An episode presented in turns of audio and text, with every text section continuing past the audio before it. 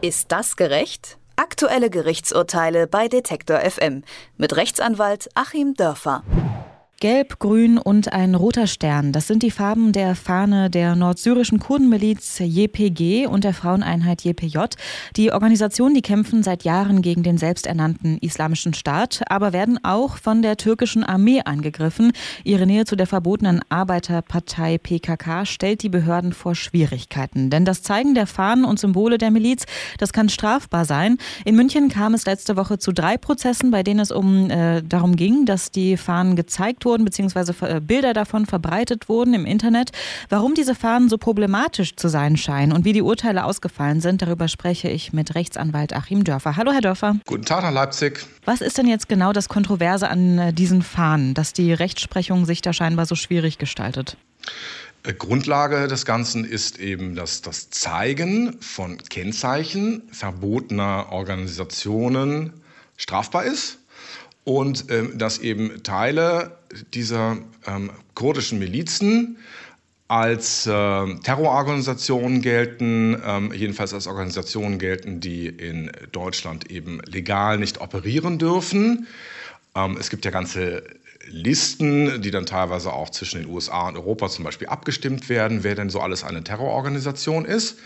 Und dann unterfallen eben Fahnen oder solche Dinge, die so ähnlich wie die verwendeten Fahnen aussehen, denselben Verboten, die mal ursprünglich geschaffen wurden, natürlich um die Weiterverwendung von Nazi-Symbolen zu untersagen. Und auch da haben wir schon über eine Fülle von Symbolen geredet zu dieser Zeit. Es war ja nicht nur das Hakenkreuz, äh, das waren zum Beispiel auch Fackeln und äh, irgendwelche Runen und so weiter. Ähm, es ist also eine relativ schwammige Sache, aber Grundlage ist erstmal, es muss irgendeine verbotene Organisation vorliegen und es muss sich um Symbole in irgendeiner Verkörperung handeln, die dieser Organisation zuzuordnen sind, dann kann das Ganze strafbar sein. Drei Prozesse in München jetzt äh, in den vergangenen Wochen. Wer stand denn da vor Gericht und was wurde da vorgeworfen? Ja, im Prinzip kann es ja jeden erwischen in äh, heutigen Zeiten, wo sich ja Bilder äh, auch sehr, sehr schnell teilen lassen. Wir sind ja nicht mehr in Zeiten des äh, ratternden Modems, wo man vielleicht zwei Stunden braucht, um so ein Bild hochzuladen. Ähm, kann es natürlich jeden treffen, der das auf seiner Website hat. Also zeigen ist dann ein sehr weiter Begriff und hier hat es also verschiedene Leute getroffen, die vielleicht auch einen Artikel einfach geteilt haben. Und ähm, wenn dann irgendwo nur sowas zu sehen ist, dann ist man dran. Man rutscht da also relativ schnell rein.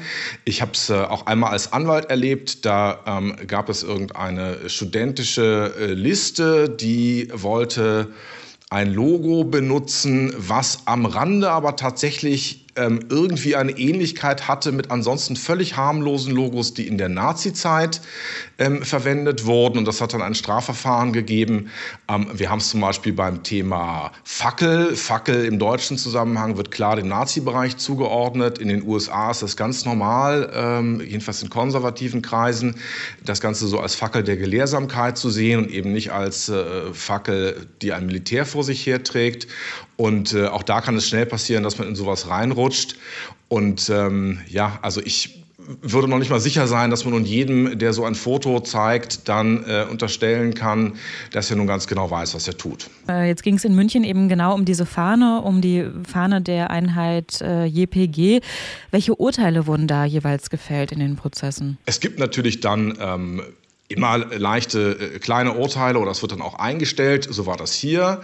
Ähm, um sehr, sehr viel geht es dann nicht, jedenfalls nicht, wenn äh, die Sache wiederholt wird. Also hier hatten wir dann Einstellungen oder auch Geldauflagen oder Geldbußen. Ähm, was ich aber durchaus problematisch finde bei der ganzen Sache, rechtsstaatlich auch ganz, ganz problematisch finde, sind zwei Dinge.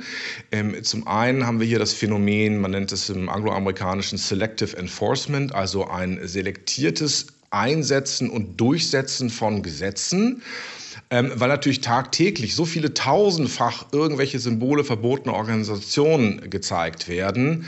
Ähm, es gibt eben auch wahnsinnig viele davon. Äh, das geht von den Tamil Tigers in Sri Lanka, die es nun nicht mehr gibt, aber deren Symbole äh, ja auch noch erhältlich sind, äh, eben über hier Kurdenorganisationen, natürlich über die Hamas äh, im Gazastreifen, äh, über den ganzen Nazi-Kram, über ähm, unter anderem auch die FDJ, also eine Jugendorganisation aus der DDR. Auch da hat es in den 50er Jahren schon Urteile gegeben, weil irgendwelche Leute mit deren Logo rumgelaufen sind. So, und jetzt gibt es unglaublich viele Verstöße, von denen man vielleicht ein Promille maximal überhaupt nur ein Ermittlungsverfahren überführen kann. Ja, und dann ist natürlich Willkür Tür und Tor geöffnet, weil natürlich jeder Ermittlungsbeamte nach seinem persönlichen Geschmack die Anhänger der Organisation verfolgen kann, die ihm am wenigsten passt. Und die anderen lässt er einfach unbehelligt. Und das fällt auch niemandem auf, weil es ja sowieso nicht zu schaffen ist. Das ist also das eine, dieses ähm, selektierte Einsetzen des Gesetzes, das ist also angesichts der Gleichheit der Bürger vor dem Gesetz ganz übel. Und das Zweite, ähm, was damit zusammenhängt, ist, dass auch ganz intransparent ist, worum es hier geht. Ähm, es wurde im Zusammenhang mit dem Fall, den wir diskutieren, auch gesagt, dass die Listen mit diesen Symbolen sind geheim. Also, wenn mein Kind mir ein Bild malt und ich stelle das auf meinem äh, Büroschreibtisch auf, vielleicht sogar noch als öffentlich Bediensteter oder es sieht ganz zufällig wie irgendwie so ein Symbol aus, von dem ich gar nichts weiß, kriege ich schon Riesenprobleme. Ähm, also man müsste im Grunde zweierlei Dinge tun. Natürlich gehören diese Listen veröffentlicht, damit die Bürger sich auch dran halten können an das, was angeblich verboten sein soll. Und zweitens muss dann natürlich auch gleichmäßig durchgegriffen werden und das muss auch ähm, zur Vertrauensbildung natürlich mal statistisch vielleicht ein bisschen untermauert werden, dass eben hier gleichmäßig alle Ränder des politischen Spektrums bedacht werden.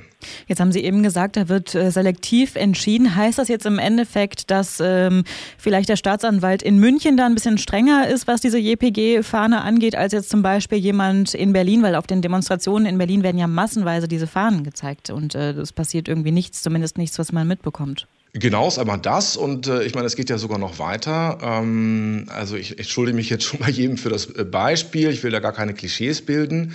Ähm, aber das heißt natürlich, dass dann, ähm, wenn eine Demonstration in den Zuständigkeitsbereich einer Polizeidirektion fällt, wo der zuständige Sachbearbeiter Erdogan-Anhänger ist und deswegen die JPG doof findet, dann wird er gegen äh, die ein Ermittlungsverfahren einleiten, obwohl er vielleicht in Wirklichkeit wichtigere Sachen zu tun hat, weil er es eben nun mal kann.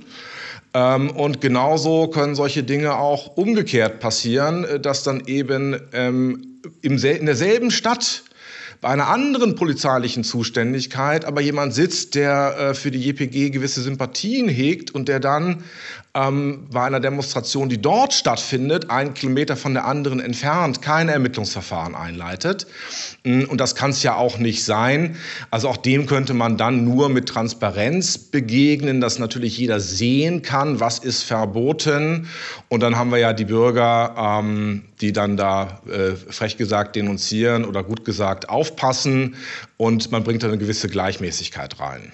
Es gibt ja wirklich, das haben Sie eben auch schon gesagt, ja auch unglaublich viele dieser Symbole, wo sich wahrscheinlich wirklich viele gar nicht sicher sind, dass sie überhaupt oder überhaupt nicht im Klaren darüber sind, was sie eigentlich für ein Symbol gerade zeigen oder verwenden. Warum ist diese Liste vom Innenministerium denn geheim? Also warum sagt man nicht von vornherein, wir machen das transparent? Angeblich deswegen so die offizielle Begründung, damit es nicht zu Provokationen kommt. Ja, meine Güte, wenn ich provozieren will, dann nehme ich doch die Symbole, die sowieso bekannt sind. Ein Hakenkreuz kennt doch jeder.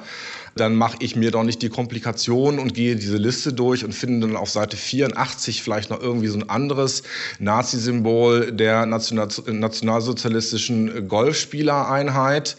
Ähm, also ich finde das ein völliges Lehrargument, zumal das Ganze eben dazu führt, dass Leute haufenweise in diese Fallen tappen. Wir haben es zum Beispiel im Zusammenhang mit ähm, Kennzeichen äh, im doppelten Sinne, nämlich Kennzeichen verfassungswidriger Organisationen und Autokennzeichen, wenn ich nämlich die beiden Buchstaben nach dem ähm, ja, Orts, nach der Ortsbezeichnung am Anfang, wenn ich da HH habe, wie Heil Hitler zum Beispiel, oder ähm, 1.8, was dann für den ersten achten Buchstaben des Alphabets steht für Adolf Hitler, und da gibt es eben eine, auch eine riesige Liste von Ort zu Ort unterschiedlich, und die armen Bürger lassen sich diese Kennzeichen erstmal drucken, weil das nun mal ihren Initialen entspricht, äh, denken sich überhaupt nichts dabei und dürfen dann wieder abschrauben, kriegen noch ein Bußgeldverfahren.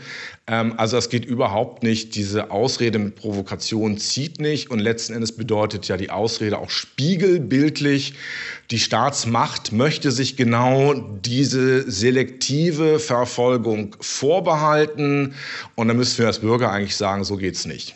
Die falsche Flagge oder das falsche Symbol zeigen, ob auf einer Demonstration oder im Internet oder auf dem Autokennzeichen, das kann äh, unter Umständen teuer werden. In München gab es jetzt drei Prozesse im Zusammenhang mit äh, dem Zeigen von Fahnen kurdischer Volks- und Frauenverteidigungsorganisationen. Über den Hintergrund und das Ergebnis dieser Verfahren und auch sonstiger Verfahren habe ich mit Rechtsanwalt Achim Dörfer gesprochen und ich bedanke mich für das Gespräch, Herr Dörfer. Ich bedanke mich bei Ihnen. Ist das gerecht? Aktuelle Gerichtsurteile bei Detektor FM mit Rechtsanwalt Achim Dörfer.